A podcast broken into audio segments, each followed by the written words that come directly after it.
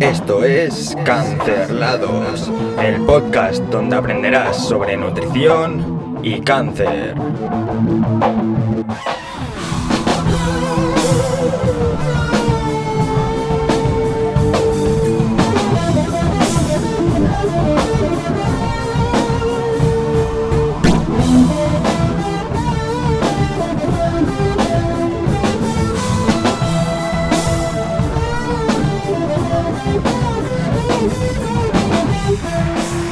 Buenas tardes, días, noches o madrugadas. Todo depende de dónde y cuándo me estés escuchando o viendo.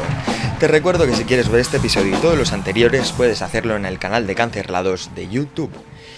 Bueno, hoy te vengo a hablar sobre un tema que está en esa famosa pedazo de lista que me ayudasteis a construir, y es la fibra en el cáncer de páncreas. Sí, la fibra en el cáncer de páncreas, porque suele dar bastantes problemas, ya que el cáncer de páncreas pues afecta a la secreción de ciertas enzimas que nos ayudan a descomponer los alimentos y sus nutrientes. El cáncer de páncreas es un cáncer bastante complicado, ya que depende del tipo, tiene una tasa de supervivencia a los 5 años muy muy muy bajita.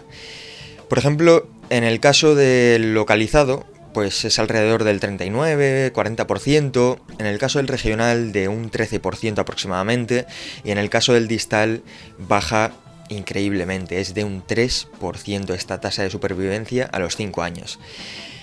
Bien, vamos a hablar de las enzimas. Quiero hablarte de las enzimas primero porque debes entender que al final em, los problemas digestivos que acarrea este cáncer, o que suele acarrear porque a veces no da tantos problemas, viene a ser pues precisamente por lo que decía, ¿no? Por estas enzimas, que son las que nos ayudan a, descomponer estos nutrientes y a poder absorberlos. Entonces, ¿qué tres enzimas son las tres principales, digamos, del, del páncreas? Pues son la lipasa, la proteasa y la amilasa. Vamos a empezar con la lipasa. La lipasa viene de, lípidos, básicamente, como dice el nombre, lipasa. esta enzima nos ayuda a descomponer estos lípidos, a separar, bueno, distintas cadenas que tienen, pero bueno, a descomponer los lípidos y que podamos absorberlos. En el caso de deficiencia de esta, de esta enzima, que es lo que suele pasar con el cáncer de páncreas y por eso pues suelen aparecer ciertas diarreas o mm, que cuando vayamos al baño a hacer de vientre las heces sean grasosas, así, sean como viscosas por fuera, con un color amarillento y bastante olorosas, bastante con un olor bastante malo. Entonces, la lipasa se encarga de descomponer estas grasas y que podamos absorberlas. ¿Qué ocurre cuando tenemos esta deficiencia aparte de, esta diarrea, de estas heces grasas? Pues también una mala absorción de los ácidos grasos, que, bueno, siempre se ha tenido mala fama con la grasa, ¿no? Pero bueno, la grasa es fundamental para la vida y hay una deficiencia en esta, en esta absorción y aparte hay vitaminas que son liposolubles, que únicamente son solubles en grasa y vienen pues intrínsecas en ciertos alimentos en esta grasa. Por lo tanto, también existe una mala absorción de estas. Cuando estaba estudiando estas vitaminas me dieron una regla memotécnica que está súper interesante para aprendérmelas y es KEDA. K-E-D-A. O sea, son las cuatro vitaminas liposolubles y que son súper importantes. La vitamina D, de hecho, eh, hace nada, recientemente, ha salido un estudio que tiene una importancia sumamente enorme en el cáncer de páncreas. De hecho, te dejo, si lo estás viendo en YouTube, el vídeo donde hablo, bueno, el podcast donde hablo sobre la vitamina D, que fue súper interesante. Bien, otra enzima, proteasa. Aquí súper fácil. ¿De qué es la proteasa? Pues de las proteínas. ¿De acuerdo? Se encarga de descomponer las proteínas en aminoácidos y que podamos absorberlas. ¿Qué ocurre con, esta proteasa? Pues aparte de la, la mala absorción de proteínas, la proteasa también ayuda a tener el intestino libre de parásitos. Y bueno, pues es bastante interesante el tenerla y, y en este caso pues hay una deficiencia. Parásitos pues como bacterias, como protozoos, este tipo de, parásitos que, suelen dar bastante guerra sobre todo. Y vamos a por la última y no por ello menos importante, de hecho es una de las que más nos interesa, que es la amilasa, que es la encargada de descomponer los hidratos de carbono. En este caso, pues principalmente decía que era la más interesante, porque es la encargada, por decirlo así, de descomponer ciertos tipos de fibra. O sea, es decir, eh, junto con las bacterias que hay en el intestino, se encargan de descomponer ciertas fibras y, pues bueno, lo que ocurre es que si no hay esta enzima y no se descomponen, pues lo que va a hacer va a salir, va a hacer salir y, y bueno, entrar por la boca y salir por debajo, básicamente. Entonces, en este caso es una de las enzimas que más problemas nos puede dar junto con la lipasa. Más que nada por ello, ¿no? En este caso, la milasa principalmente se encarga de descomponer el almidón. Y de hecho, un dato importante, bueno, interesante quizá, es que también tenemos amilasa en la saliva.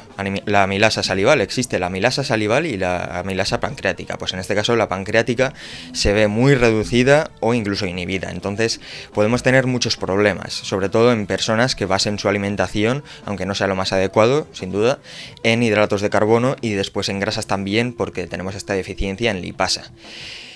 ¿Qué podemos hacer o cómo puede ser la alimentación de una persona con cáncer eh, de páncreas? Pues mira, Deberíamos ingerir alimentos integrales, pues harinas, granos, una pasta integral, por ejemplo, o arroz integral. ¿Qué ocurre con esto? Si da problemas, que a veces no lo da, si da problemas, sí que sería beneficioso cortar esa fibra, reducirla al máximo posible y para ello consultar con un profesional, un dietista, un nutricionista o lo que sea, incluso en algunos hospitales, por suerte, hay esta parte de apoyo nutricional, ¿no? Entonces consultar al médico y estaría, estaría bien. ¿Con qué alimentos podemos tener cuidado, debemos tener cuidado? Pues, por ejemplo, legumbres y demás, que esas sí que pueden causar bastantes problemas. Pero también con ciertos tipos de fruta que tienen un alto contenido en fructosa, que la fructosa, pues, eh, junto con, digamos, a causa de la deficiencia de amilasa, puede dar problemas, ya que no se va a descomponer bien y puede haber intolerancias y demás. Y también con ciertas verduras, incluso sobre todo con la piel, porque es donde hay un contenido de, fibra insoluble, que es fibra resistente, digamos, que es una de las que más problemas nos pueden dar, de los dos tipos, que está la, la soluble y la insoluble. Pero bueno, esto lo dejamos para otro episodio. Y es la que nos puede dar bastantes problemas. Entonces, ahí deberíamos tener bastante cuidado. Otra parte importante que se suele dar, ¿no? Por esta deficiencia de, de vitaminas y demás, o de enzimas, es el consumir suplementos. ¿Está justificado o no está justificado? Depende. Habría que consultar con el médico, porque quizá las enzimas, pues en este caso, podrían ser útiles, pero quizá no, igual no hacen falta. Y los suplementos de, de vitaminas, por ejemplo, los multivitamínicos o vitaminas sueltas, en este caso, por ejemplo, las liposolubles, pues a veces siquiera tampoco hace falta. Entonces habría que consultar con el médico.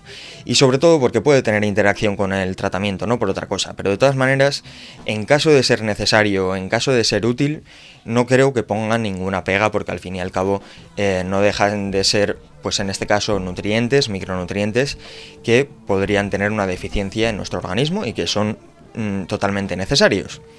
Y por último, quiero decir que hoy en día, mm, con los tratamientos que hay, los cuidados que hay, la supervivencia de una persona con cáncer de páncreas puede ser mayor a la que muestran las estadísticas y los porcentajes, porque al final los porcentajes son números y, no toman en cuenta muchos factores, pues como la edad, el estadio y todo esto, que al final pues marcan mucho la diferencia entre si la supervivencia es mucho más larga o, si es ya hasta que eh, fallezcamos de, de viejos o bueno, pues es más cortita y, se complica un poquito la cosa.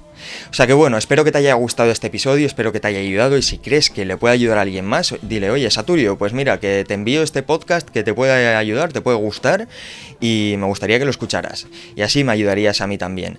Si lo estás viendo en YouTube, dale un like, suscríbete, que es totalmente gratis. Y oye, si lo estás viendo en otra plataforma de audio, si lo estás escuchando, vaya, te animaría a que le dieses a seguir, que también es gratis y al final a mí me ayuda muchísimo porque me ayuda también un poquito a escalar posiciones, ¿no? A que más gente lo, lo escuche y pueda ayudar a mucha más gente.